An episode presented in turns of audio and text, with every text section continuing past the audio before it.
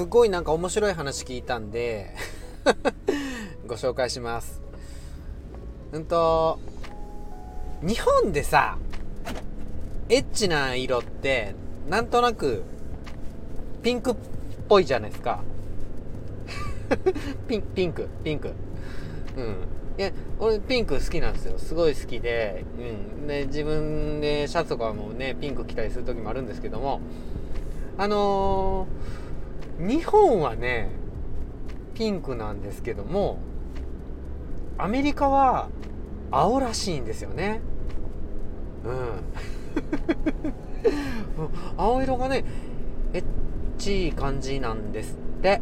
だからなんかエッチな感じの映画？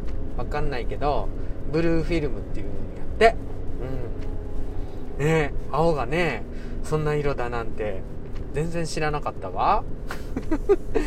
ねえうんとイタリアは緑やったかな。うん。だから緑老人ってもうエロじじいって意味らしい。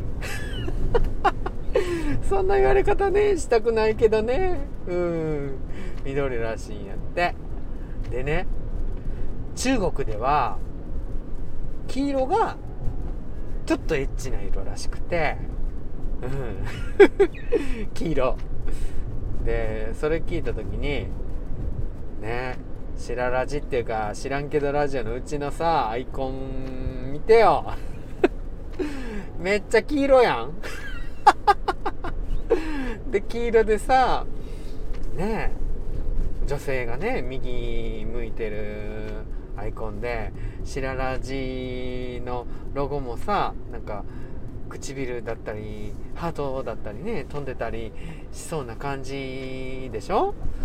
もう中国の方にとったらんなんてエロそうなラジオなんやみたいな感じに見えてんのかな？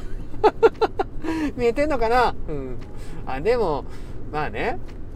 よくよく考えると別にピンクのアイコンやからってそんなにエッチなね感じのエッチなアイコンやなって思ったりせえへんからそこまでねうん中国の方も感じないかもしんないですけどでもねこの女性耳とんがってて実はねこれ妖怪なんですけどあ妖怪っていうかモンスターなんですけど 前はその話はね女の人でね。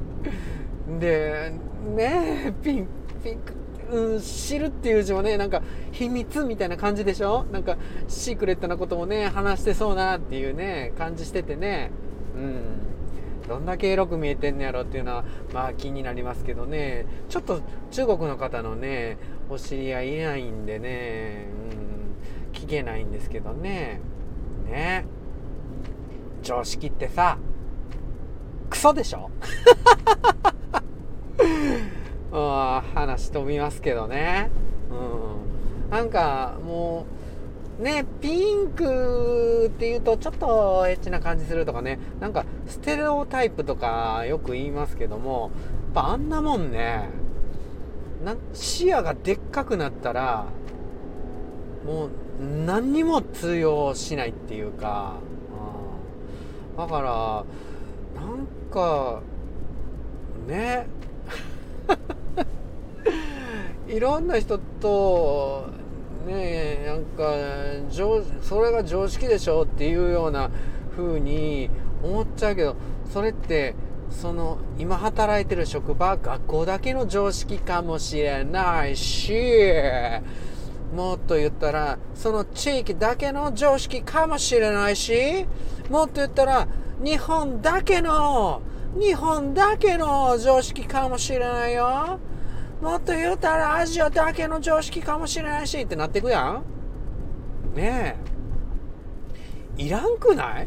もう。あそっか。あなたの国ではそうなんですね。みたいな。うん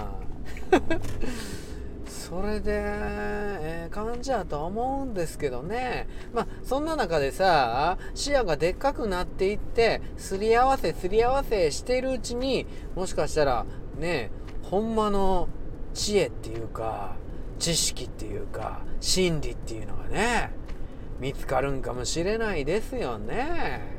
ああだからなんか今自分が思ってることとか考えてることとかっていうところに謙虚さは持ってた方がいいよね。うん。俺は今こう思ってるねんけどあなたの常識ではないかもね。あなたの考えでは違うかもねみたいなところとか、うん、まあこの地方やったらこう考えるけどまあこの国やったらこう考えるけどまあ地球やったらこう考えるけどみたいな。いずれ宇宙人とね宇宙の方と出会うかもしれない時に向けて、まあ、どんどんどんどん視野を広げてってですね自分の凝り固まった考え方に固執せず生きていけたらいいなぁなんてことを思ったり思わなかったり。はい知らんけど。